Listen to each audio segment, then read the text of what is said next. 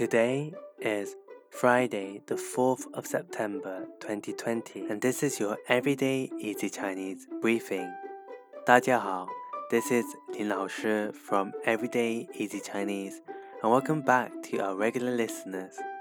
For those that are new, in each podcast episode, we'll go through a new Chinese word or theme of the day.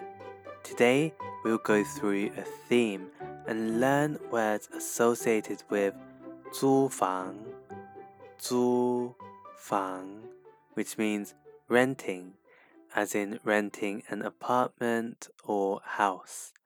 If you plan to do so, you'll need to know these terms.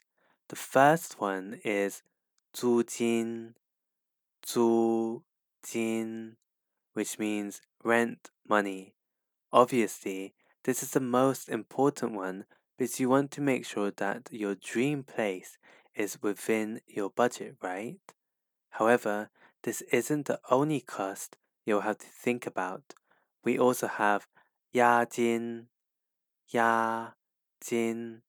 which means deposit. In China, this will normally be around one to two months' rent and is refundable at the end of the contract assuming that you don't trust the place, of course. It's also very important to make sure that you have a contract, 合同,合同, to protect your rights with the landlord, which is the 房东,房东. One final thing that you may want to know is the area or metered squared of your apartment or house. This is 面积,面 so today we talked about five key terms that you need to know about when renting in China. The first one is 租金, rent money. The second one is 押金, deposit.